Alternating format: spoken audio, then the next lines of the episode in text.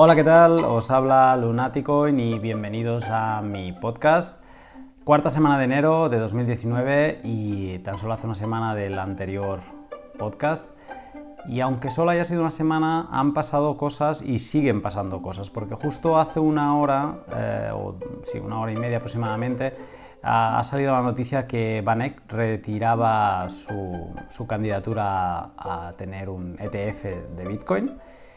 Y bueno, lo achacan al, shutdown del gobierno de Trump, que no les ha permitido seguir hablando con la SEC americana y, bien. Suena retirada a tiempo, suena retirada antes de que se lo denieguen. Sigo pensando que falta un producto como el de BACT, un producto de futuros diarios de Bitcoin eh, con Bitcoin reales que le dé una mayor seguridad eh, de cómo es este mercado a la SEC americana para aprobar el primer ETF de Bitcoin. Y bien, como sabemos, BACT también va retrasado, entonces eh, quizá eh, Banek, para seguir teniendo ese halo del mejor postulado, eh, ha decidido esto, una retirada antes de tiempo. Aparte de esto que, como quien dice, está sucediendo ahora, eh, ha pasado Green, la segunda criptomoneda en salir de, Mimblewimble, pues al fin lanzó su mainnet, fue el 15 de enero, justo hará una semana. Y, bien, ya está entre nosotros. Ha habido algún, alguna pobre alma en pena que pagó 240 dólares eh, por un green. Y bien, solo hay que leerse o verse, por ejemplo, alguno de los vídeos de, de, McClero donde explica Green y la tecnología Mimblewimble, que Green es una moneda totalmente inflacionaria que casi yo creo que aspira a ser una cripto estable sin estar em, soportada por una moneda fiat. O sea, podríamos estar delante de un, momento histórico en el, mundo cripto de la primera moneda cripto estable. Pero para eso tendremos que esperar e incluso con unos cálculos que hice que lo colgué en, Twitter, eh, creo que no será hasta el 2030 que, que empezará a tener este valor más estable, más similar al, de las monedas fiduciarias que, conocemos. Eso Green. Eh, y luego también una cosa importante que ha pasado es que Ethereum no ha hecho su hard fork. Ethereum canceló en último momento el, paso a Constantinopla, eh, lo que algunos tuiteros ingleses eh, bautizaron como el Constantinople, porque al final no sucedió. Y, bien fue porque, porque, vieron que había un problema de, seguridad en el código de, la nueva cadena y decidieron pues eh, esperarse a, arreglar todos eh, los, agujeros de seguridad, los bugs y lanzarlo más adelante. Importante tener en cuenta eh, que Constantinopla se canceló el día que iba a salir, el día 16 de enero, porque este pod que ahora escucharéis se grabó el día anterior, el día 15. Hablamos de Constantinopla en él y ya veréis que los postulados que deja el invitado de hoy casi que son, bueno, premonitorios de lo que al final ah, acabó pasando. Eh, tenerlo en cuenta, pero ya veréis que aún así tiene toda la validez del mundo.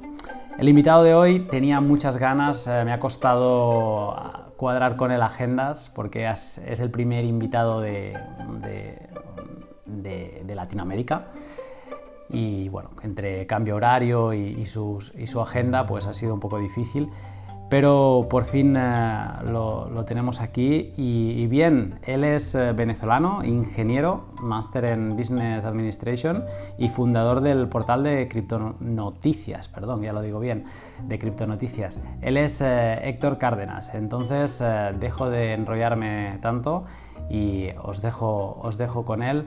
Ya veréis que es un podcast que no deja indiferente. Tocamos Latinoamérica, tocamos su visión eh, contundente, iba a decir particular, pero no, es pura y casi que diría pura de, Bitcoin, eh, rozando puntos de maximalismo mm, aunque él los matiza porque respeta otras criptomonedas y creo que no va a dejar indiferente con momentos brillantes eh, casi de manifiesto de 10 minutos sin parar de, hablar, para cogerlos, escribirlos y casi enmarcarlos. Vamos con él. Héctor Cárdenas, eh, bienvenido y gracias por hacer posible este primer podcast transoceánico. Gracias a ti por invitarme aquí a Lunatic Coin. Sí, eh, bueno, eh, ha sido un podcast que, llevamos un tiempo intentando hacerlo, pero por problemas de agenda pues siempre era, un poco complicado y, bueno, estoy contento al final que, que hayamos podido encontrar este momento, porque Héctor, ya hace un tiempo que te sigo y eh, bueno, lo he dicho antes, eres el, fundador de, de, Cripto Noticias y un, poco por eso fue que empecé a seguirte, pero luego, o sea, vine por eso, pero me quedé un poco por, por tu perfil y, por cómo hablas de, ciertos temas, ¿no? Tienes un, perfil muy, muy marcado y, eh, y bueno, y aparte de estar en Latinoamérica, que era una de las cosas que, tenía como mucho interés de saber cómo se mueven las cosas allí, pues también me interesa saber tu opinión de, sobre Bitcoin. Pero antes de nada, quiero conocerte un poco más, ¿no? Entonces, eh, como siempre hago, eh, dos preguntas eh, para, definir un poco tu perfil. me gustaría saber cómo empezaste en el mundo cripto, en el mundo Bitcoin y un poco pues tu historia, ¿no? Tu background.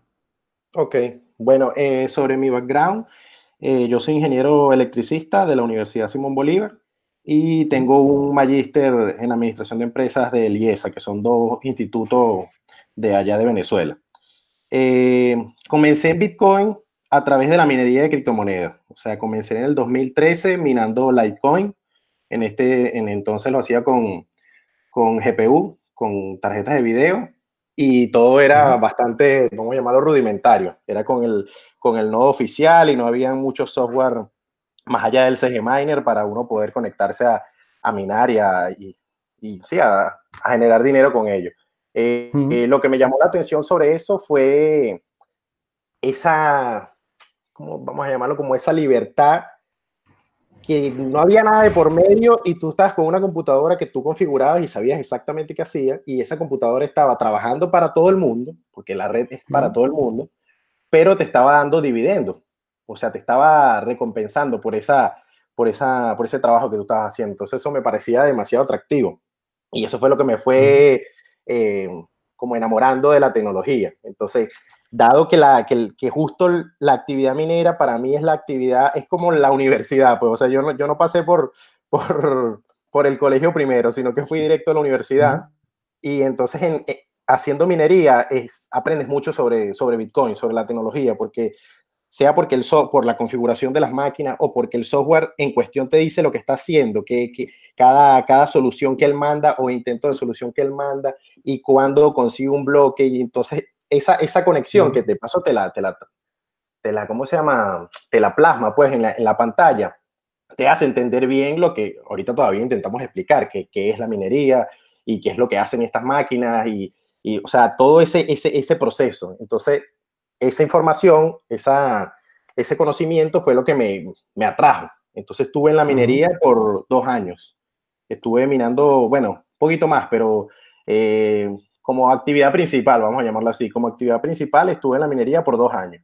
Y ya en el 2015, habiendo pasado un tiempo y estando leyendo constantemente sobre, sobre Bitcoin, eh, me di cuenta que no había información en español recurrente, recurrente y de calidad, porque sí existían otros medios, o sea, de hecho existían dos antes, antes de que Criptonoticias, eh, pero uno era de opinión, el medio, entonces me parecía muy loco, porque, o sea, nadie sabe qué es Bitcoin, pero entonces están mm. opinando sobre Bitcoin. Entonces, bueno, ¿quién, ¿quién, puede entender eso?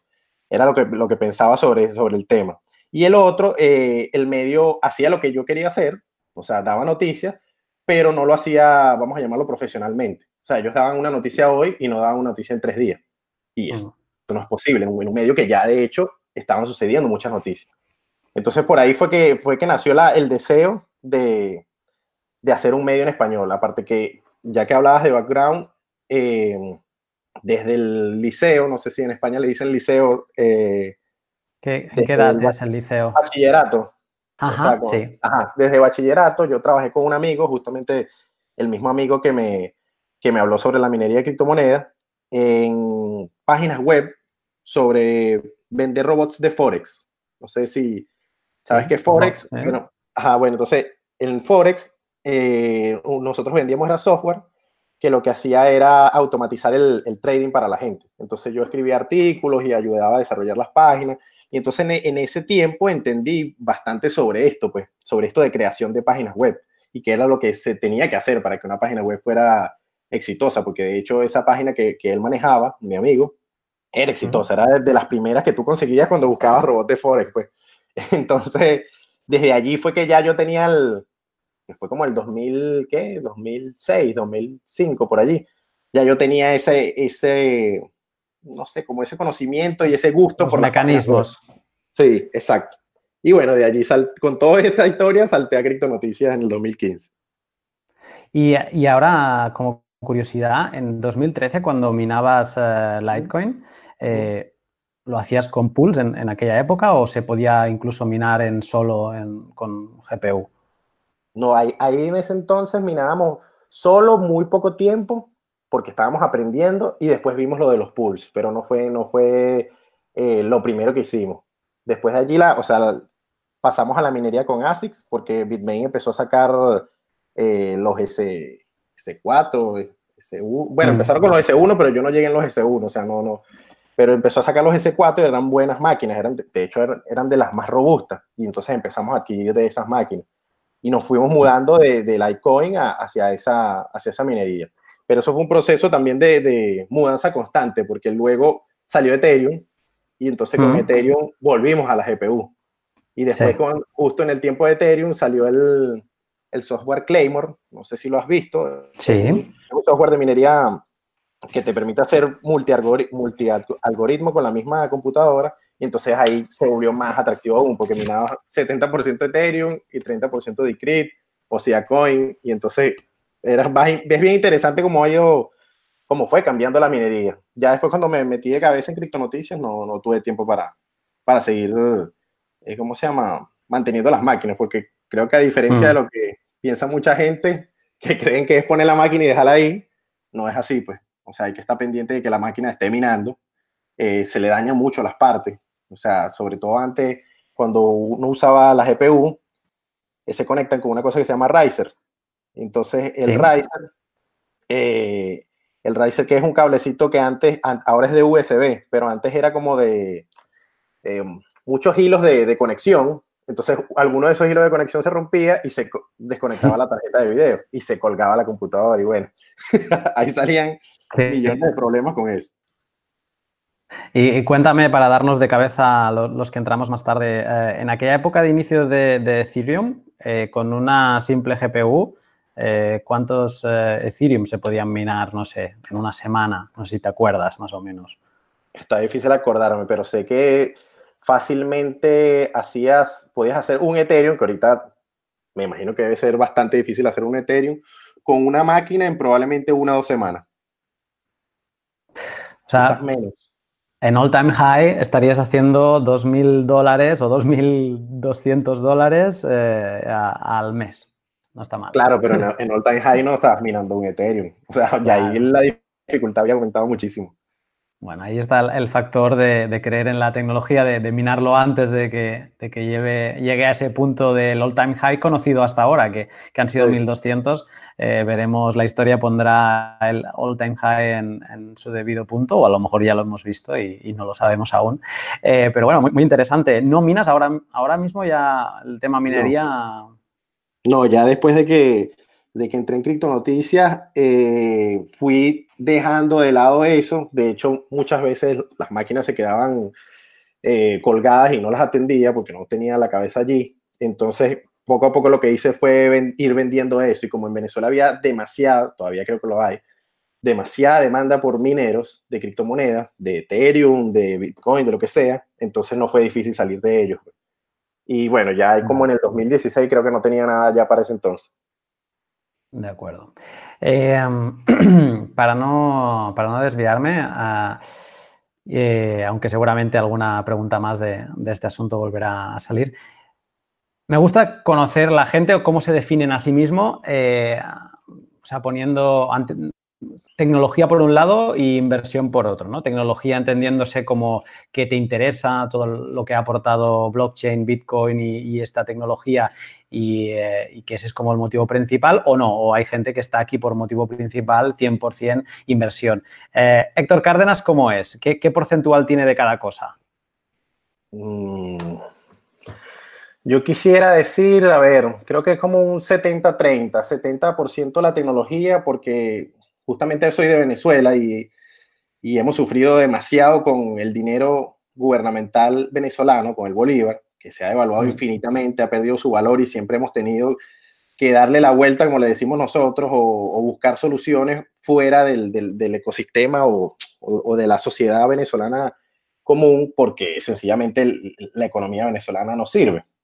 Entonces, para mí Bitcoin tiene mucho valor ideológico. O sea, si te fijas ahorita en Venezuela, es uno de los pocos países en los que todo el mundo está corriendo a comprar bitcoins, en vez de comprar dólares, en vez de comprar otra cosa. O sea, porque ven que ahí, o sea, ya la gente poco a poco ha ido comprobando que allí puedes resguardar tu dinero, que nadie va a meterle la mano, que nadie te va a hacer daño, no, no te van a quitar nada, no va a haber comisiones extrañas, no va a haber, o sea, todo lo vas a controlar tú. Entonces, eso es lo que más me mueve a mí, pues, o sea, el hecho de que a través del medio yo puedo informarle a la gente que ellos pueden hacer lo mismo y que pueden ser soberanos en cuanto a, su economía y que pueden seguir no solo em, transando con su sociedad actual, sea que vivas, no sé, en Estados Unidos, en España, en Argentina, donde sea, o en Venezuela, como, como vivía yo antes, eh, sino que, que puedes incluso transar internacionalmente mucho más fácil,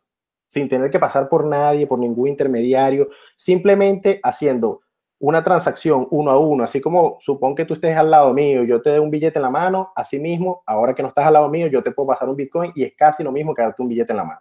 Entonces, eso es demasiado poderoso y eso es lo más valioso para mí. Obviamente el otro 30% es la inversión, porque sí, hay, que, hay, dinero que hacer aquí, pero hay dinero que hacer aquí por el hecho de que es algo que agrega valor a toda la sociedad mundial y que es nuevo. Entonces, como es nuevo, las cosas están por hacer. Y donde hay cosas por hacer, entonces hay oportunidades de negocio. Pero hasta, también puedo decir lo mismo. También puedo decir lo mismo para los drones, no sé, para, lo, para las impresoras 3D. Así que esa parte de la inversión eh, fue más circunstancial que otra cosa.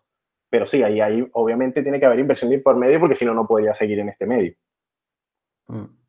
¿Hasta qué año estuviste en Venezuela? Eh, hasta el año 2017, noviembre. Casi, casi en all time high de Bitcoin. Exacto, por ahí. Eres el, el, Charlie Lee de, de, la salida de Bitcoin de, Venezuela. Muy bien. Eh, vale. Eh, Ojalá yo tuviera tantos likes como tiene ese tipo. Bueno, parece ser que se los vendió todos cuando no le cabían ya los dígitos en, el ordenador. Parece ser que, salió, salió con todo, pero bueno, es, su leyenda se seguirá expandiendo. Eh, te quería preguntar por Bitcoin, pero creo que has abierto el, tema Latinoamérica y, quizá le podemos dar la vuelta. Y entonces, eh, ah, yo me gusta intentar mantener el, feed de Twitter lo más limpio posible y voy, siguiendo a gente que me parece que aportan valor y, me gusta consumir el, contenido que, voy escogiendo. Y veo en Latinoamérica últimamente estoy siguiendo muchos perfiles y me da la sensación que el espacio cripto en Latinoamérica es un espacio mucho más vivo.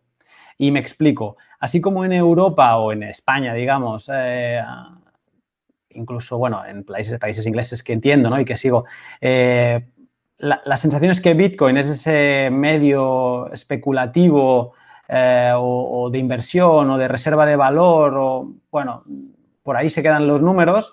Eh, me da la sensación que en, Latinoamérica hay más la mentalidad de crear, hay más la mentalidad de, acercarlo a la gente. Ahora leía estos días de la, la Bitcoineta, que no sé si, si la conoces. Pero bueno, eh, son como iniciativas mucho más directas, mucho más de contacto con la gente, ¿no? Y entonces, eh, tú que ahora sé que estás en Argentina y vienes de Venezuela, te quería preguntar un poco cuál es el estado de, o cómo ves tú las criptomonedas en, Latinoamérica. Bueno, aquí en Latinoamérica eh, es como muy segmentado. Por ejemplo, si nos vamos a Venezuela, ahí lo que hay son mineros y personas haciendo trading. O sea, comprando y vendiendo a través de local bitcoins o sencillamente comprando para guardar, para irse del país. O sea, pero es o minería o trading. Eh, si nos venimos aquí a Argentina, es mucho más desarrollo. Aquí hay muchísimas empresas desarrollando tecnología eh, alrededor de, Bitcoin o alrededor de Ethereum. Eh, de hecho, han llegado a ser o son empresas muy importantes las que, las que trabajan aquí en Argentina para esa, en, en esas plataformas. Pues eh, son reconocidas mundialmente. Pues no sé si conoces, por ejemplo, RSK, en el caso de Bitcoin, que hicieron una cadena lateral.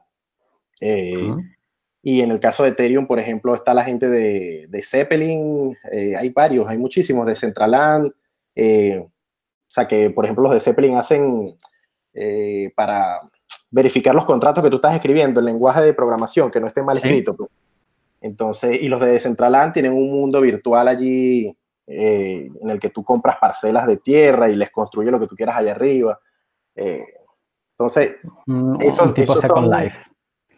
Algo así. Entonces, eso, todos esos son argentinos y tienen un impacto gigantesco. De hecho, ellos hacen una conferencia que por fin tuve la oportunidad de ir a una, y de hecho la primera que voy en, en mi vida relacionada con Bitcoin, que es la BitConf, y ahí van los, mejores, vamos a llamarlo así, de, de, relacionados con, con, las criptomonedas, tanto de, de, Latinoamérica como de afuera. O sea, aquí estuvo hasta Andreas Antonopoulos, eh, que yo que es una de las personas que considero entre, entre los posibles Satoshi.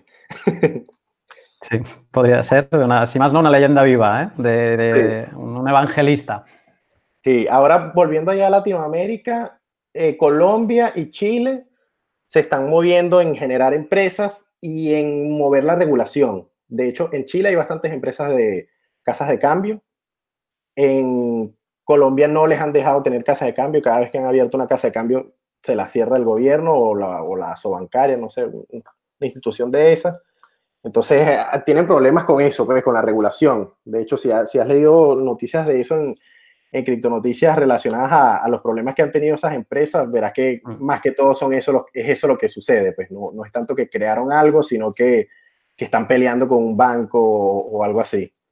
Después otro, otro, otros países como México, bueno, tienen su ley fintech y ahí los que juegan como, vamos a llamarlo, a favor o, o, o de la mano con la ley fintech, entonces pueden avanzar, que es el caso de Bitso y Volabit pero los que están fuera de la ley fintech, entonces les cuesta muchísimo. No, no, no. Les cuesta muchísimo entrar al mercado. Y claro, estoy refiriéndome nada más a casas de cambio, pero no, no, no recuerdo, ahorita no me llega a la mente ningún tipo de desarrollo de ese, de ese país o, o sea, tecnológico aplicado al protocolo, pues. Entonces, no sé, ese es el tema más o menos. Muchas casas de cambio, muchos problemas regulatorios y pocos sitios donde se desarrolla. En la mayoría en la que hay problemas económicos se usa.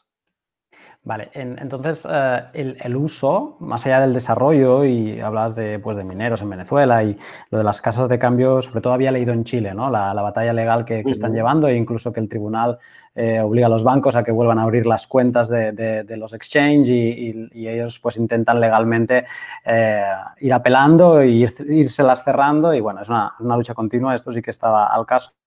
Pero bien, mineros, trading y el uso real, eh, y cuando digo real me refiero como moneda, ¿no? Como divisa, eh, ¿existe o, hay, digamos, esa utilidad de, las criptomonedas? Eh, ¿Se ve? lo que pasa es que ahí, no sé, creo que es un tema, vamos a llamarlo, no sé si filosófico, pues, pero no sé si todas las criptomonedas son útiles. Cuando se ve uso monetario, estamos hablando de Bitcoin netamente. Por ejemplo, aquí en Argentina la gente compra y vende Bitcoin. Y los sitios que aceptan eh, criptomonedas, por llamarlo amplio, aceptan es Bitcoin. Y cuando nos vamos a Venezuela, eh, la gente compra, vende y ahorra Bitcoin. Y los sitios que aceptan criptomonedas, allá es o Bitcoin o Dash. Pero Dash porque hizo una campaña brutal de mercadeo y todavía sigue en ella. Y con eso han, se han esparcido muchísimo. Aparte que tienen una, como una asociación allá que se llama Dash Venezuela, eh, mm. que es la que mueve todo. Pues entonces eh, allí con eso, a mí me parece positivo en el punto de que hace ver, o sea, hace a la gente estar al tanto de que hay una nueva tecnología monetaria. Lo que me parece negativo es, no sé si negativo, pues es, el hecho de que, de que se vendan otras criptomonedas como, como de verdad criptomonedas descentralizadas. Y no, yo no, en, en mi estudio, que me gusta considerarme estudioso, en mi estudio de, esta tecnología, hasta ahora no veo otra criptomoneda descentralizada. O sea, y no, y no, no quiero caer en el maximalismo ni nada de eso, pero es que es comprobable que, que, en, que en otras criptomonedas hay personas que toman decisiones y, y esas decisiones se llevan a cabo sin chistar, y hay, vamos a llamar, plataformas que aglomeran la infraestructura. Por ejemplo, caso sencillo, el de Infura en Ethereum. O sea, casi todos los nodos de Ethereum están en Infura. Es decir, está centralizado en Infura. Si se cae Infura, ¿qué pasa con Ethereum? Quedarán dos, tres nodos y, o sea, será menos seguro. Eh, en el caso de Dash tienen hasta una, eh, ¿cómo se llama? Una fundación y la, la, mm. fundación del Dash Core y son los que mandan. Entonces ese juego que sucede en Bitcoin, en el que no hay fundaciones, en el que no hay quien decida y que se ve fácilmente porque, por ejemplo, eh, Bitcoin Core que es el, grupo de desarrolladores actuales dentro de Bitcoin Core. Entonces es difícil tomar decisiones, es difícil saber qué va a avanzar. Y una vez que se lanza algo para avanzar, digamos por ejemplo SegWit, después la gente decide. No es que lanzamos SegWit y como va a pasar mañana en Ethereum, que van a lanzar Constantinopla, va a pasar un día, dos días y el 90% o más de los nodos van a estar actualizados. Eso no ha pasado ni va a pasar en Bitcoin. En Bitcoin se lanzó SegWit hace tres años, creo que fue.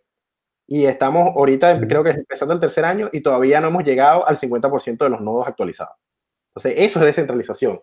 A la gente de verdad decide y de verdad, eh, o sea, piensa qué hacer con, con, su, con su dinero, con, con, sí, con su dinero, porque al final es con su dinero. Entonces, esa propiedad de descentralización, que para mí es lo que le da ese valor superior a Bitcoin sobre las otras, que es bastante más alto, eh, no, ninguna otra la ha podido alcanzar y de hecho no sé si lo subestiman o parten del hecho de que no pueden alcanzarlo. Y sencillamente, no sé, es como una criptoempresa. Pero bueno, no sé si me desvié mucho del tema con eso.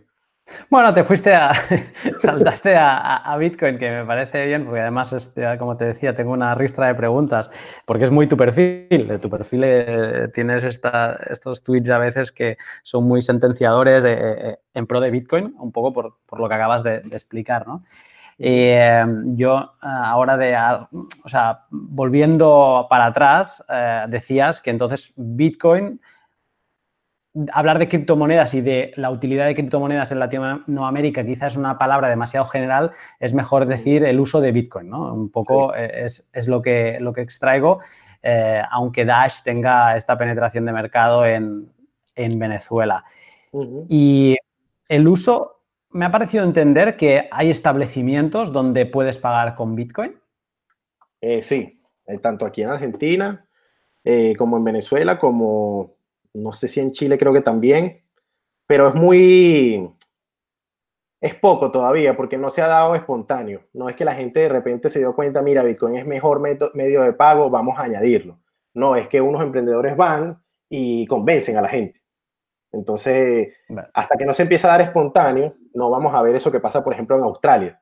En Australia, la masificación de Bitcoin como medio de pago es muchísima porque los australianos en sus propios negocios dicen, yo voy a poner Bitcoin. Y entonces ya tienen una plataforma, ya tienen, por ejemplo, en vez de, recibir pagos en un punto de venta tradicional, ya tienen un punto de venta en tablet, que es una sociedad bastante más tecnológica, avanzada también.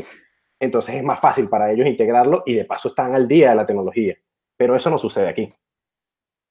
Sí, de hecho lo pondré debajo en la descripción, pero hay un, un youtuber, CryptoLark, no sé si lo conoces, pero publicó creo que hace un mes eh, antes de Navidades mm, sus vacaciones solo con Bitcoin en Australia. Y, son una serie de tres vídeos donde es, lo ves que va a hoteles, va a restaurantes y está pagando allá donde va con, su wallet de Bitcoin en el móvil. Y es, eh, interesante para ver. Em, vale. Entonces, se utiliza pero quizá eh, la gente lo utiliza, y ahora me pongo un poco más en, Venezuela, eh, para la reserva de valor, para que pues, la, moneda fiduciaria del país se devalúe todo lo que quieran, pero que al menos ellos tengan pues, su, oro digital eh, allí intacto. ¿no? cuando un europeo, que es la gran mayoría de la gente con la que hablo, quiere Bitcoin, se lanza, abre Coinbase, abre Wirex, abre, hay muchas plataformas y cada vez hay más exchanges que, aceptan fiat para, poder comprar Bitcoin. Eh, saltan las noticias cada dos por tres de, local Bitcoins batiendo récords en Venezuela y ahora no sé si está el, segundo de la lista o, incluso si, si, puede estar el primero. Para, para, te quería preguntar si nos podías explicar un poco el funcionamiento de local Bitcoins porque para nosotros, o al menos para mí, es un poco desconocido, ¿no? Y sé que aunque se puede utilizar en, Barcelona, en Europa, eh, no es muy utilizado. No sé si nos podría explicar un poco el funcionamiento. Sí. Eh, bueno, ah, eh, un punto que quería decirte allí en, lo anterior de Venezuela, no es que la gente necesariamente corra a Bitcoin así solamente con escuchar la palabra y, vayan allá por, por la reserva de valor, sino que desde la minería, que fue lo que empezó en Venezuela, se fue como esparciendo esa palabra de que, mira, hay una moneda, hay una moneda, hay una moneda. Entonces la gente la empezó a conocer y a comprar. Pero como empezaron a pasar cosas tan malas, cada vez más malas en Venezuela, hasta que caímos en hiperinflación y ahora empezaron las locuras del petro, entonces se ha hecho más difícil volver a al, al medio tradicional de los venezolanos para guardar, que eran los dólares. Entonces ahorita es como si empujaran a la gente hacia Bitcoin. O sea, ni siquiera es que, que es espontáneo, como te decía con los australianos, es que las están empujando. Así como los empujaron. Es ilegal tener dólares. Eh, no, estoy al tanto ahorita de, la regulación en Venezuela, pero probablemente sí. Eh, el hecho es que, así como los empujaron a salirse del país, ahora los empujan a salirse de las monedas controlables. Y entonces la gente está yendo naturalmente a Bitcoin. Por eso que está eso creciendo como tan rápido. Ese es, el, ese es el tema. Ahora, en cuanto a local bitcoins, en el caso de los venezolanos y en el caso de cualquier país en donde hayan problemas de centralización, eh, es la plataforma ideal porque aunque es una plataforma, vamos a llamarlo centralizada en el hecho de que tú estás entrando a esa plataforma y no es que estás transando conmigo directamente, la plataforma solo sirve de custodio. O sea, ella solo se encarga de que la transacción que yo llevo a cabo contigo no salga mal. Entonces, ¿qué es lo que uno ve en esa plataforma? Uno entra, se abre su cuenta y la confirma con su identidad, su pasaporte, todo eso. Eh, y después tú entras como a un mercado. Y en el mercado hay un poco de ofertas de compra y de venta. En la moneda que quieras, no importa en qué país tú estés. Yo estoy aquí en Argentina y yo puedo comprar eh, euros y mandarlos a una cuenta de, euros allá en España, por ejemplo. O sea, eso no, no tiene nada que ver. Sencillamente, ahí tú ves las ofertas y todas esas ofertas son personas distintas. Entonces, lo que, lo que es interesante es que como son personas distintas, obviamente todas o muchas con banco, algunas lo hacen en, en, efectivo, algunas en PayPal, aunque ese PayPal es demasiado peligroso hacer esa clase de intercambio. El hecho es que si nos vamos a la parte de los bancos, eh, es impráctico y quizás muy nocivo para un banco ponerse a cazar todas las personas que están trabajando en local Bitcoin y cerrarle las cuentas, porque pueden ser muchas. Entonces no es lo mismo que está una casa de cambio, digamos, en Chile y tiene un problema y yo le cierro la cuenta a esa casa de cambio, una sola cuenta y ya, se el problema. Ah, yo me voy a Venezuela y allá, habrán mil personas transando en un momento dado. Entonces yo le voy a cerrar las cuentas a mil personas. Entonces ahí entra el, punto de, la resiliencia de, este tipo de, de tecnología P2P, o sea, del hecho de que, yo transo contigo. Entonces, sabiendo esa utilidad, ahí la gente lo que tiene que hacer es, y nosotros tenemos un tutorial excelente en video y en, y en texto, en Criptonoticias. Y también tenemos un tutorial de remesas para utilizar, utilizar, viendo ya cómo funciona local bitcoins, entonces cómo hacer, usarlo para enviar remesas, porque se puede usar muy fácil. Pero la gente lo que tiene que hacer es crearse su cuenta, buscar una oferta en el país que quiere, con el banco que quiere, o en efectivo si lo quiere, con el tipo de método de pago que quiere. Eh, allí tiene que meter bitcoins a la cartera de su cuenta, abrir el trade, o sea, abrir la, la transacción con la otra persona y eso abre un chat seguro en el que están hablando esas dos personas, los bitcoins están bloqueados y la otra persona tiene que, o sea, tú le das los datos, por ejemplo, bancarios y la otra persona hace la transferencia. Una vez que hace la transferencia, tú lo confirmas, te metes en tu banco y ahí es que tú liberas los bitcoins. Entonces, si hay algún problema de por medio, que por ejemplo la persona dice que pagó, pero no es verdad, entonces tú puedes abrir una disputa y ahí es donde entra local bitcoins a trabajar, pues. De otra manera, no es más que un algo visual allí. Pero si, mientras no haya disputa, local bitcoins no se mete en nada. Y nada, tú transas y con la persona y se acabó. Cada quien se va por su lado y listo. Y, el, eh, se utiliza el pago, cuando hablas de pago en efectivo, eh, no estamos hablando de pago en mano, ¿no? O sea, de, sí, estamos hablando de pago quedar con... ah, sí, también. Sí. Vale. Y ahí quizá eso es, eh, es, un punto peligroso, ¿no? Depende de dónde.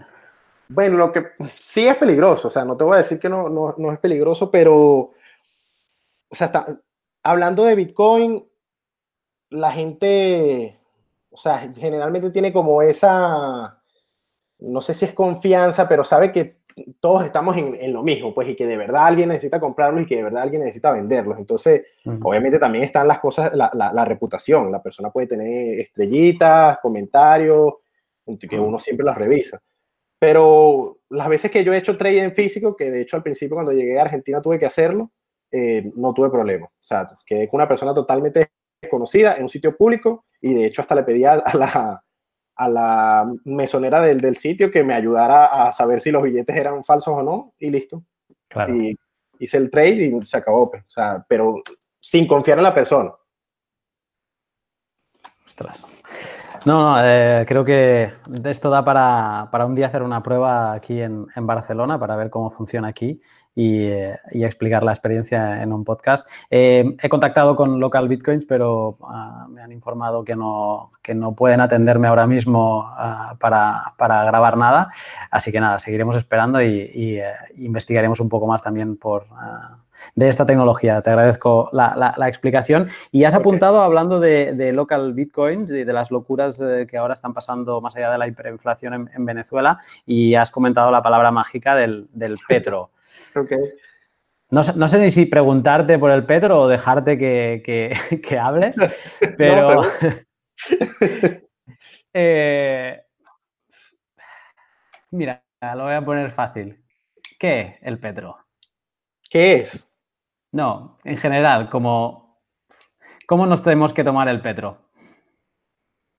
Con pinzas y con mucho cuidado.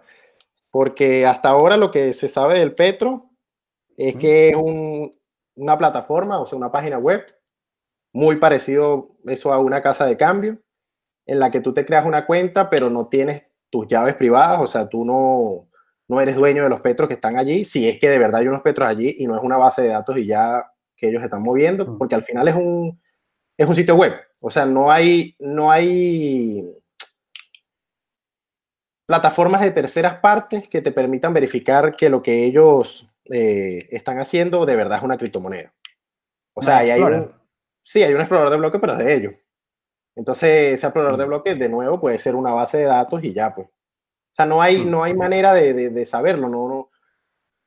Es, que ese justo es el problema de la centralización y justo es el, motivo para Bitcoin. O sea, esta, esta duda de, si la gente está haciendo las cosas bien, de si se burlan de uno, todo ese tema lo resuelve Bitcoin. Entonces, ese, ese es por eso yo no, con respecto al Petro, lo haría con mucho cuidado. O sea, y yo lo veo más como algo promocional del gobierno, que el gobierno, este es un gobierno sin entrar en política, es un gobierno, ¿cómo se llama? Publicitario. Ha estado en el poder a, punta de publicidad. Pero ¿Están obligando a, la ciudadanía a utilizar el petro mm, por delante del, dinero convencional, digamos, o, no? ¿Es opcional? bueno, según, según, las noticias últimamente, eh, sí, parece que quieren masificar el petro a juro, pues, o sea, que todo el mundo use petro. Lo que pasa es que no sé si de verdad la gente lo está usando y de ser una base de datos centralizada, no creo que vaya a aguantar si todo el mundo se muda. Ese es el tema, pues entonces...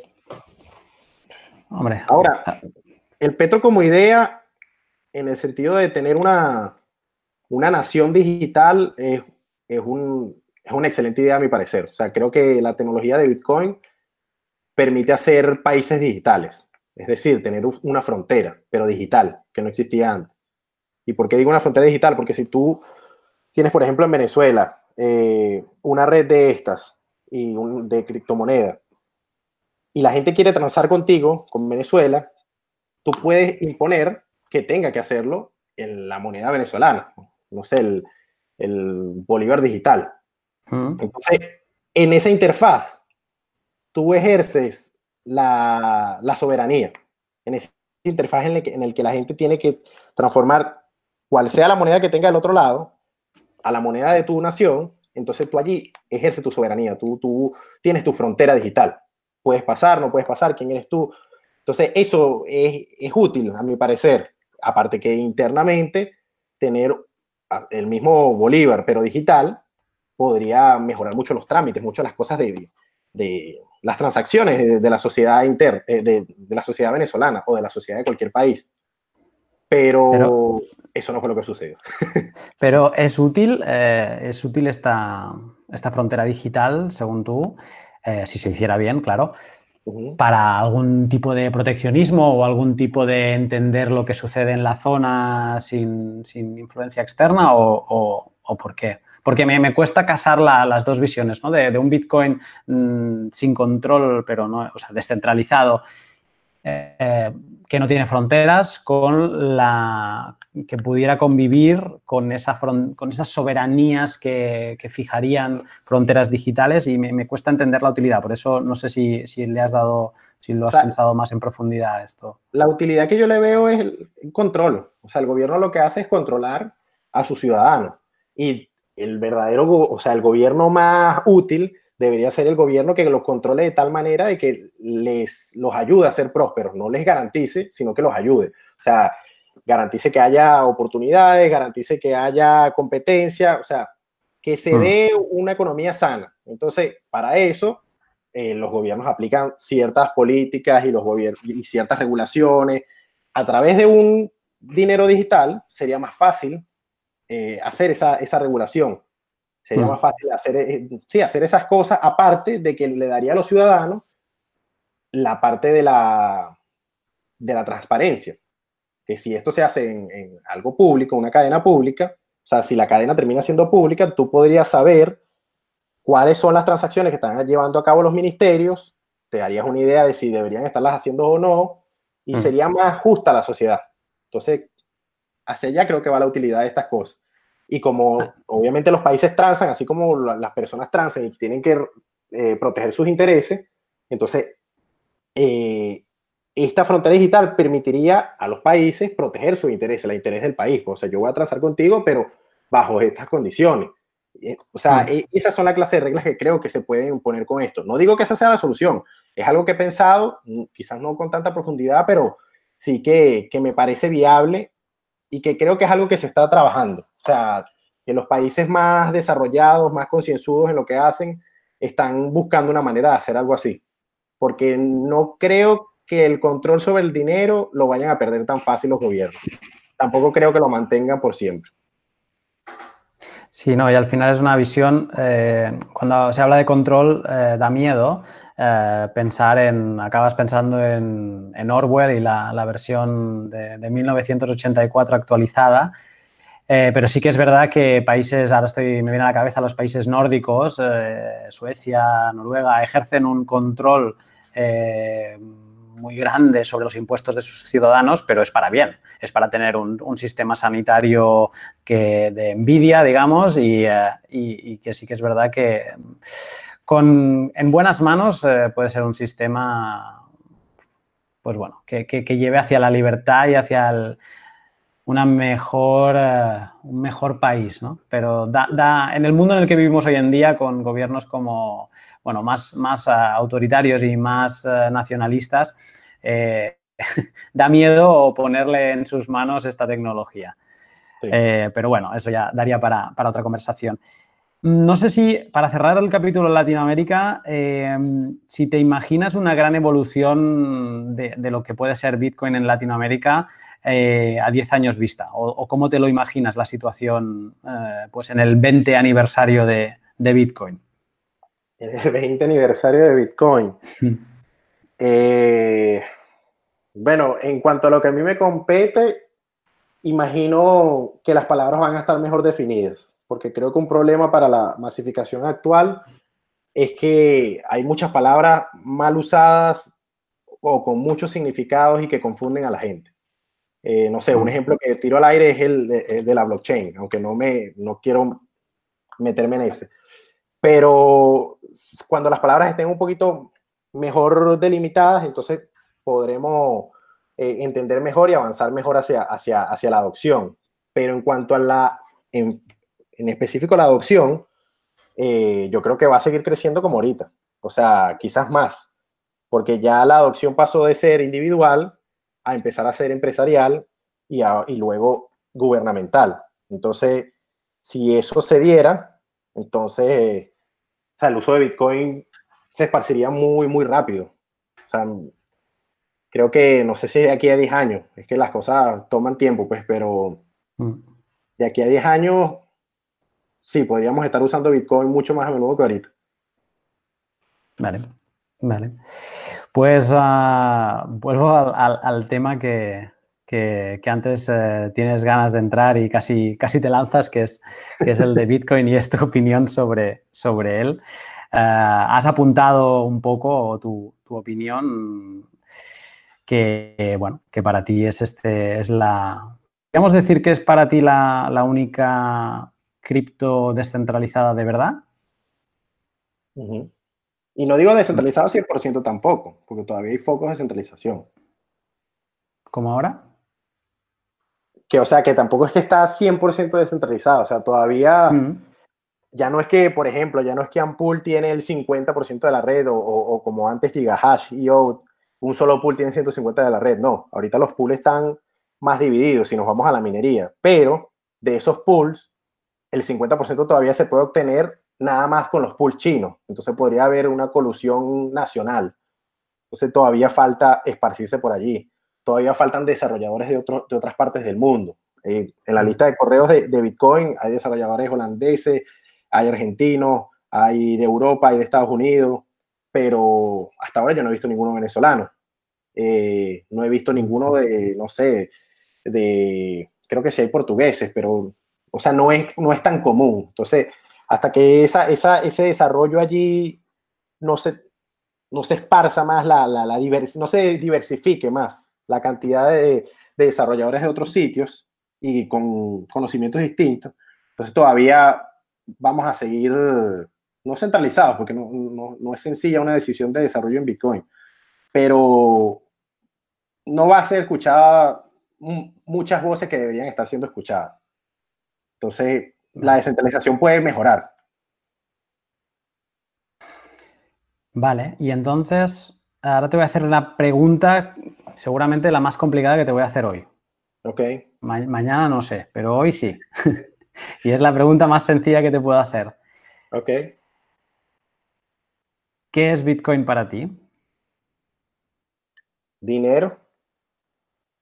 Eh, pero también muchas cosas, pues, o sea, en primera instancia es dinero, o sea, es, una abstracción del dinero, pues, o sea, digital, una, una abstracción del valor, pero también es una plataforma que permite registrar cosas y permite mantener la historia segura y volver a ella.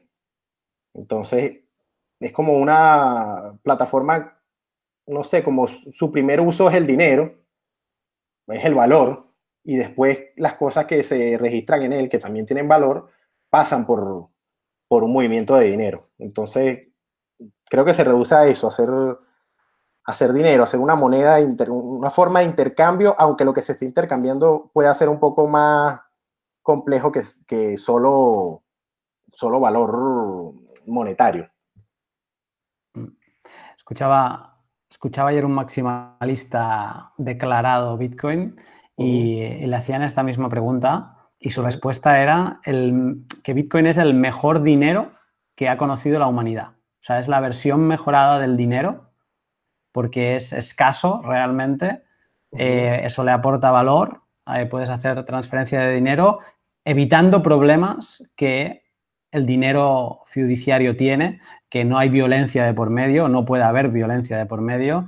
Eh, digamos que no te pueden ver el dinero y en la cartera y quererte robar, ¿no? O sea, no, se ve. Eh, y, bueno, hablaba de eso y me pareció una, definición pues muy, muy interesante y, muy potente, ¿no? Es el mejor dinero. Y es un poco lo que, lo que venías a, apuntar tú aquí. Em, tú antes decías que no es un tema de maximalismo, pero un poco tu, tu visión es toca cosas de, maximalista Bitcoin. Eh, ¿Por qué entonces no te consideras maximalista que yo 100%? Porque yo creo que las otras eh, criptomonedas, vamos a llamarlo así, porque es que ese es justo de lo que hablaba antes del lenguaje. Yo no creo que, que, esa sea la, la palabra que, que, debamos usar. Tienen utilidad, o sea, tienen, sirven para algo, pero no son una competencia de Bitcoin que fue una, una discusión que tuve hace poco justo en Twitter. Eh, o sea, la palabra altcoin implica una moneda alternativa a Bitcoin. Pero alternativa quiere decir que puede hacer lo mismo que Bitcoin. Entonces, si Bitcoin no está, lo hace esta. Pero no es verdad. Porque ninguna de las otras criptomonedas que está por allí es descentralizada. Entonces, no puede hacer lo mismo que Bitcoin, que es ser segura, eh, ser eh, incensurable, ser rígida. O sea, eso no lo, no lo pueden ofrecer las otras. Entonces, si nos vamos hacia el dinero, sí podría ser un maximalista de Bitcoin porque hasta ahora no hay una criptomoneda como Bitcoin. Pero si nos vamos a la tecnología, ¿qué, más se puede hacer con esto, más allá del dinero? Yo creo que, que otras eh, plataformas como Ethereum, eh, como Monero puede ser, como Siacoin, que me parece muy interesante, han demostrado otros usos de esta misma tecnología que aunque están ligados al dinero inevitablemente, por el hecho de que la tecnología es de dinero, el uso es otro. Por ejemplo, si Coin es para eh, como Dropbox, es como un almacenamiento de archivos eh, distribuido, o sea, descentralizado, porque está regado por allí los archivos. Pero, pero si Coin tiene un solo equipo de desarrollo y es el mismo pequeño equipo de desarrollo. Entonces, Siacoin se comportaría más como, no sé, una empresa con una junta directiva que una plataforma descentralizada como lo es Bitcoin, en la que hay demasiados actores, que hay tantos actores que no es posible como eh, ponerle un pin pues, a, todos los... No, claro que es posible avanzar, pero no es posible ponerle un pin a todas las opiniones distintas, porque son muchas y son muy, son demasiadas cosas las que piensa la gente que está dentro de Bitcoin, de cómo deberían avanzarlo. De hecho, son tantas que han llevado a bifurcaciones. Pero mm. el hecho es que en estas otras plataformas, y vuelvo a que dije, decía Coin, eh, Ethereum y Monero, hay centralización en, en, ciertas partes, o sea, o en todas, no sé, tendría que ponerme a hacer un estudio a profundidad, pero las la, más evidentes son la, es la centralización de, de dirección. O sea, la dirección en Bitcoin. Ethereum. Nadie sabe para dónde va. Nadie sabe para dónde va Bitcoin. Porque Segwit fue algo que salió de repente. Y todo el mundo le gustó y era la mejor solución que habían mostrado para ese momento y no significaba romper la compatibilidad hacia atrás. Y bueno, vamos para adelante con eso. Y aún así, ya diciendo esto, esto es lo que vamos a hacer. Pasaron tres años y no hemos alcanzado el 50% de adopción de Segwit. Entonces, no se sabe para dónde va Bitcoin. La gente desarrolla por su lado, hace cosas y es como una competencia, es como un sistema aristocrático, pues, o sea, la mejor la mejor, el mejor desarrollo es el que va a ganar. Y aún así, ese mejor desarrollo todavía no, no es definitivo. En cambio, como te dije anteriormente, que mañana veremos la prueba, a ver si estoy equivocado o no, y en este caso no creo. Va a pasar Constantinopla, que es una actualización que propone eh, en la fundación de Ethereum, Vitalik y la fundación de Ethereum, y una vez que, esa, que eso se ponga, o sea, el código se haga público, la migración va a ser casi instantánea. O sea, la gente va a migrar todos sus nodos rápidamente a la nueva versión, sin ponerse a dudar todas las cosas que dudan los bitcoiners. Los bitcoiners dudan mm. del desarrollador y dicen, ajá, y si el desarrollador metió un código malo y yo tengo que verificarlo y no lo verifico y de repente me roban mis monedas, ajá, y si el desarrollador metió un código, eh, cambió un código viejo y ahora lo dañó, como acaba de pasar hace poco en Bitcoin, incluso ese es un buen ejemplo. Acaba de pasar hace poco en Bitcoin que un desarrollador metió un error en algo que no, que no tenía errores antes y entonces mm. después sacaron un parche. Sacaron el parche y nada más se ha pasado menos del 30% de los nodos a ese, a ese, ¿cómo se llama? A, ese, software. a ese software. Es decir, que los otros, más del 70% de los nodos todavía son vulnerables y no les importa, porque prefieren esa vulnerabilidad a la vulnerabilidad de pasarse a algo que no, no saben qué tan correcto esté. Entonces, eso es lo que hace a, Bitcoin poderoso. O sea, eh, eso que parece ser contradictorio, que sea tan lento, que sea tan difícil de cambiar, que cualquiera pensaría, no, hay que hacerlo rápido, todo lo demás, o sea, hay que ir corriendo a, a, cambiar las cosas. Eso en Bitcoin no es positivo. En Bitcoin es positivo que las cosas se mantengan como están. Si las cosas están, están como están, que como ahorita, y que todo sirve, que no están robando a nadie, y que todo está bien, entonces estamos bien. Ahora que tú tienes una actualización que de verdad hace un salto cuántico y nos permite ser mejores y no daña la red, vamos a probarla, pero la vamos a probar de a poco. Entonces, eso no sucede en otras redes. En otras redes es, algo, es un dictamen, pues. O sea, Vitalik dice que vamos a, a, evolucionar a Constantinopla y se acabó. Evolucionamos a Constantinopla. Y listo. Ahí no va a haber duda alguna, nadie, nadie va a dudar de Vitalik, nadie va a, ponerlo en tela de juicio, nadie va a creer que él los puede robar, nadie va a creer que él quiere ser el nuevo gobernador del mundo, cosas locas, pues, pero nadie va a querer eso, porque ahora tienen confianza en él. Entonces, como tienen confianza en él, confían en todo, aunque ese todo podría dañarlos. Pero como en Bitcoin no hay nadie en quien confiar, porque el mismo creador se fue, entonces la gente desconfía de todo el mundo. Y esa es, esa es la naturaleza de Bitcoin. Una, una, un mundo digital de desconfiados, que es como somos nosotros en la, en la, sociedad normal. Uno va por la calle caminando y una persona se le queda viendo y uno desconfía, ¿verdad? ¿Por qué me está viendo? O sea, que o sea, así es Bitcoin. O sea, Bitcoin parte de la naturaleza humana. En cambio, los otros no parten de la naturaleza humana. O sea, parten de, o, parten de que la naturaleza humana es manipulable. Y entonces allí vamos, vamos con eso de, de la centralización. Pero creo que es un ejercicio interesante de hacer. O sea, ponerse a evaluar las criptomonedas que todo el mundo sigue, Ripple, Bitcoin Cash, Ethereum, eh, todas esas, y ver quién la desarrolla, dónde están sus nodos. O sea, ¿qué está pasando con, con, la, con los centros de poder en, en, esa... El nivel de descentralización. Y yo creo que vamos a llegar a que, aunque podemos tener cosas descentralizadas, y generalmente la más descentralizada es la minería, pero esas por incentivos, o sea, como ahí está el dinero directo, entonces muchos se meten. Y muchos se meten no porque quieran manipular o, o, hacer alguna cosa rara, se meten porque van a ganar dinero y pueden no conocerse o la mayoría no se conoce. Entonces, esa parte como que se, se naturalmente se descentraliza si, si la red tiene los incentivos. O sea, si la moneda vale y, y entonces minarlo te genera, te, te, retribuye. Pero las otras partes, que no hay incentivos eh, obvios, vamos a llamarlo así, no tienen eh, no alcanzan naturalmente la descentralización, como son el desarrollo y como son los, la, tener un nodo. Fíjate que, o sea, tener un nodo hasta que salió Lightning Network en Bitcoin no había sido un negocio. No era negocio tener un nodo en Bitcoin, era sencillamente altruismo. O sea, yo quiero mantener la red.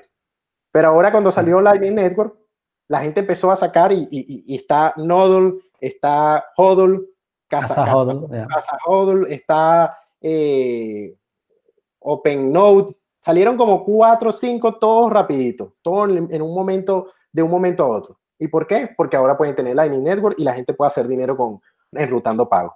Pero sin eso, no era negocio. Entonces, eh, la descentralización es difícil, o sea, no es algo sencillo y para mí no se es, loco, no se debe pasar por alto y menos cuando el inicio de la tecnología era descentralizar.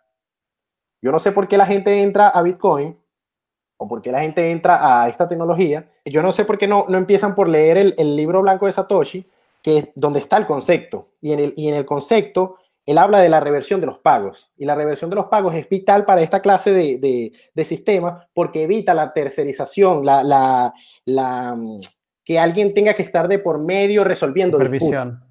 Exacto, si alguien está de por medio resolviendo disputas, entonces los pagos son reversibles. Entonces, mientras tú no tengas a nadie de por medio, entonces no van a poder revertir los pagos. Y este, este concepto es, es esa, eso que ahora abstrajimos como descentralización. Es decir, mientras no sea un solo minero, no se pueden devolver los pagos. Mientras no sea un solo desarrollador, no se pueden devolver los pagos. Mientras no sea un solo nodo, no se pueden devolver los pagos. O sea, tienen que ser muchos, muchos entes, muchas personas involucradas y ninguna con poder o ninguna con mucho poder para que la red funcione de tal forma que no se reviertan los pagos y de tal forma de que el efectivo digital entonces funcione. Efectivo digital, ¿por qué? Porque los pagos son definitivos.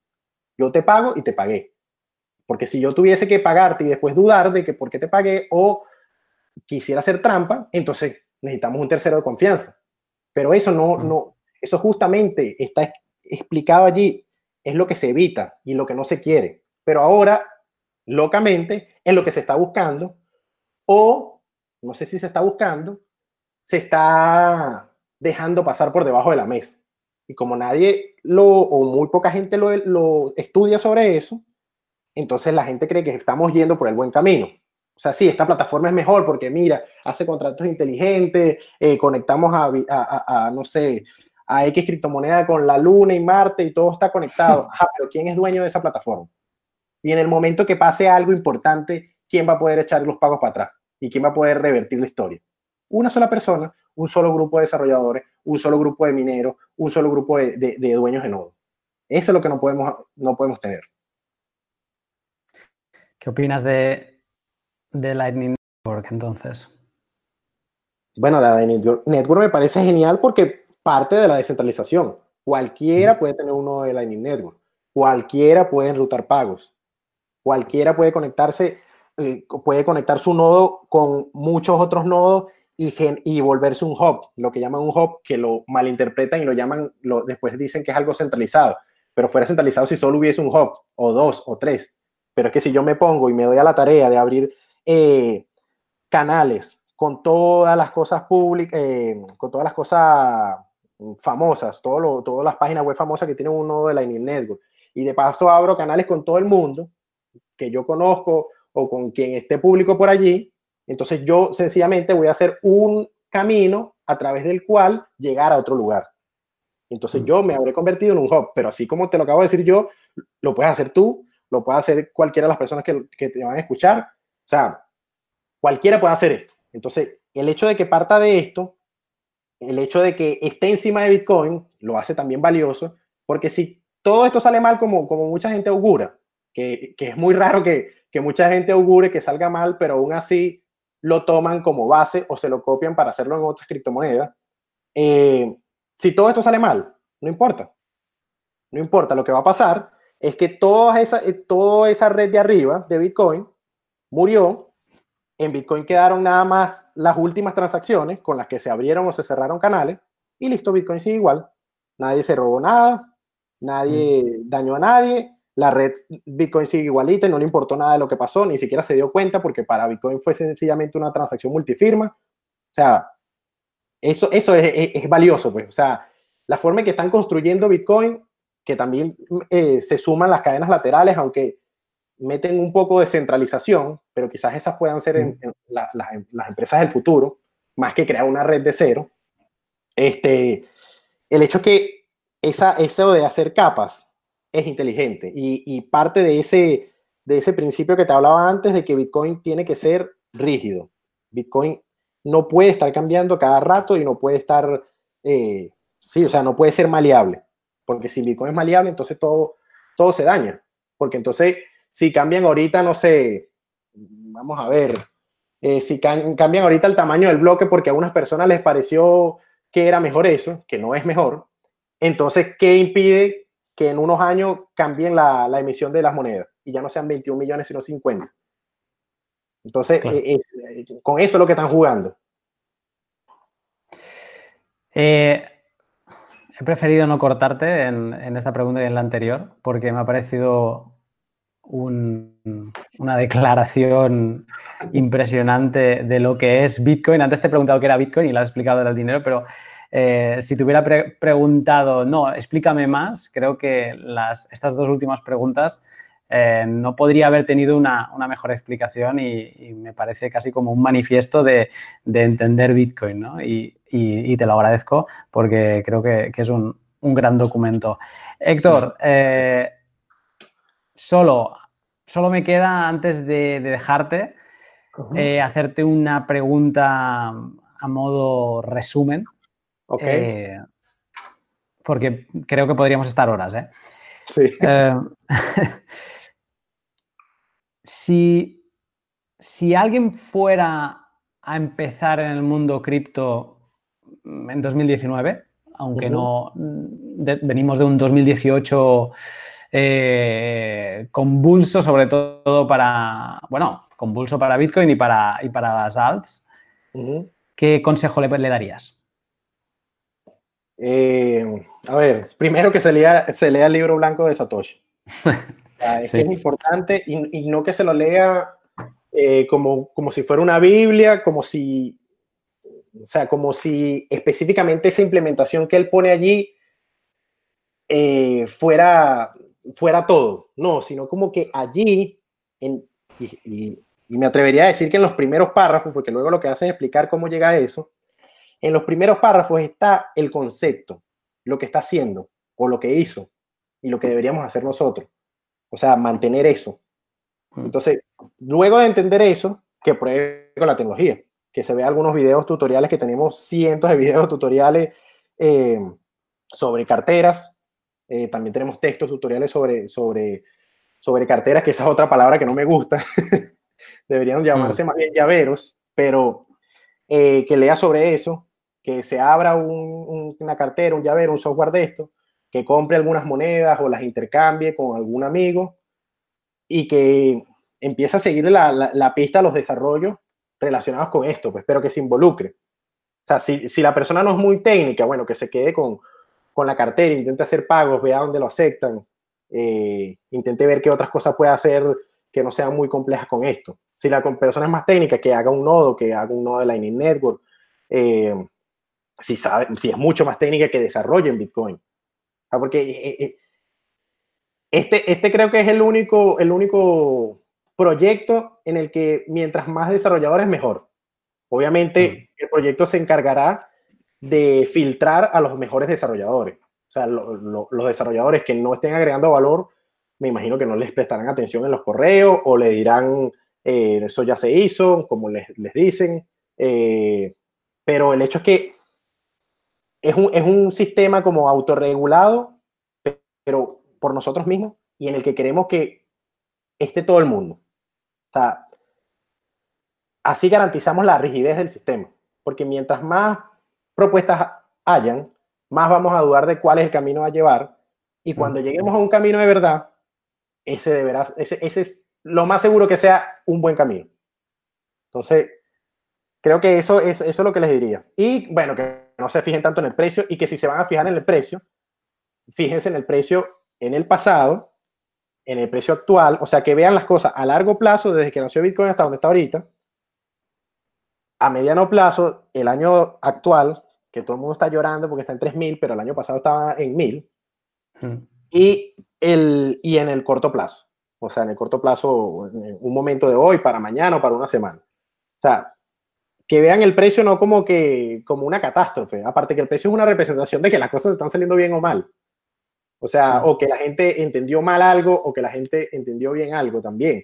Porque cuando pasan las burbujas es que entendimos mal las cosas. O sea, por ejemplo, en la burbuja pasada yo creo que entendimos mal el, el tema del CBOE y los futuros y creo que entendimos mal que la Network apenas estaba empezando. Entonces ahí ese, creo que ese fue el, el que dio pie a toda esa locura y llegamos a, eso, a, ese, a ese precio tan alto, que obviamente no nos íbamos a sostener porque no había sobre qué sostenerse. Pero eso va a seguir pasando. En el futuro, no sé, dos, tres años más adelante, va a volver a pasar lo mismo. Y vamos a volver a tener una burbuja y va a volver a explotar. Porque, o sea, algo va a pasar, no sé qué sea, que vamos a creer que es lo mejor del mundo. No sé.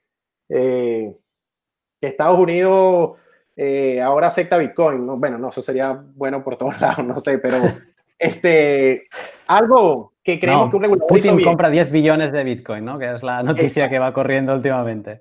Por ejemplo, y después vemos que eso no está bien, porque entonces las monedas ahora las tiene un solo ente y ese ente de paso es un gobierno. Entonces, mm. o sea, que, que los gobiernos dan en ese juego de poder. Entonces, quizás ahí nos desinflamos, o sea, se desinfla la burbuja. No sé, estoy elucubrando, pero el hecho es que pueden pasar cosas en Bitcoin que se ven muy bonitas y que después no van a hacerlo. Entonces hay que agarrar las cosas con lupa, hay que dudar de todo, como mismo hacen los operadores de nodo. Yo creo que el operador de nodo es la, como la, eh, no sé, el pilar de conducta que todo dueño de criptomoneda debe seguir. Porque ni siquiera, aquí sí no hablo de Bitcoin, sino hablo de todas las criptomonedas los operadores de nodo dudan de todos los nodos de Bitcoin. Los operadores de nodo de Bitcoin dudan de todo lo que hacen los, desarrolladores de Bitcoin. Dudan de todos los mineros. Dudan de todo el mundo, hasta de otros nodos. Entonces, así tiene que, tiene que comportarse la, la, la, gente dentro de esta tecnología. Y no digo que es para que creemos una sociedad en que nadie crea en nadie y, y, que todos se desconfíen y todos son enemigos, no. Mm. Sino que o sea, hay que desconfiar porque hay que verificar las cosas que suceden sea, no, no, hay que creer por creer, porque creyendo por creyendo es que en Venezuela está pasando, por ejemplo, lo que pasa, que se instauró Chávez y después siguió Maduro y después quién sabe qué vaya a pasar, porque creemos en todo el mundo. Y entonces eso no, no solo pasó en Venezuela, pasó en Argentina aquí hace mucho y hace poco también, y creo que ha pasado en España y creo que ha pasado alrededor de casi todo el mundo. Entonces, ¿y por qué pasó eso? Porque nadie verifica. Ninguno verificamos. Ahorita, por ejemplo, en mi caso, yo ahorita es que estoy verificando las cosas porque estoy entendiendo cómo, como es esto, pero aún así se me pasan. Pero el hecho es que esa, esa verificación tiene que, que, pasar. O sea, la gente, esto es una tecnología que nos va a enseñar a verificar por nosotros mismos, a no dejar que nosotros nos digan las cosas, que es algo que de hecho masificaron las redes sociales. O sea, las redes sociales han masificado el creer en los demás. Tú te metes en Instagram y ves una fotico ahí, una infografía bien bonita y te explica, no sé, qué es el SIDA. Y tú le crees porque está muy bonita la infografía. Pero después tú de verdad bajas a una, a una, a una fuente científica y la verdadera fuente y te das cuenta que este tipo te explicó que el SIDA era algo y el SIDA no es eso. Entonces, eso es el, el, eh, algo que, que, justamente Bitcoin y sin querer nos va a ayudar a contrarrestar y nos va a hacer mejores. Y, y déjame poner a mí, que no lo has dejado medio entrever, pero no, lo, no te has animado a decirlo, que cualquiera que empiece después de leerse el libro blanco y después de involucrarse, eh, puede ir a, a criptonoticias.com, mirar los tutoriales que, y, es, un, es, un, buen punto de inicio en, castellano, en, español, para, entender qué, qué es todo lo que sucede en este mundo. Héctor, me salen mil preguntas. Me sale hablar de proof of stake contra proof of work. Me sale hablar de qué opinas de cuando salga el ETF, eh, el halving, que volveremos a vivir lo mismo que en 2016 en adelante. O sea, creo que se presta a dejar pasar un poco de tiempo y, volvernos a reunir, eh, quizá incluso con alguien más, y volver a charlar. Eh, yo creo que por hoy tenemos un documento muy redondo y que creo que la gente sabrá apreciar. Eh, o al menos si más no lo espero y tengo la esperanza. Eh, agradecerte de verdad el, que hayas podido encontrar este, este momentín entre Argentina y, España para, hablar y, nada, espero que, podamos hablar pronto. Muchas gracias a ti por invitarme a, Lunatic Coin. Siempre me es un placer poder hablar de Bitcoin sin, sin pelos en la lengua. Pues lo, hiciste y, agradecido de verdad. Para los que nos escuchan, eh, pues ya lo sabéis, pondré aquí debajo tanto en, el podcast como en YouTube, que ahora estoy subiendo los, los podcasts en formato vídeo, pues pondré todos los links. Eh, Héctor ha ido lanzando cositas, que si los tutoriales de local bitcoins de criptonoticias y algunas referencias, incluso hasta voy a poner el link del libro blanco de, de Bitcoin, ¿eh? lo vamos a poner todo. Y sobre todo, si os gusta, pues eh, acordaos de darle like. Si, tenéis conocidos y creéis que les puede ser interesante, puedes retuitearlo y, os estaré eternamente agradecido. Lo dicho, estamos en contacto y seguimos comentando. Un saludo. Saludos.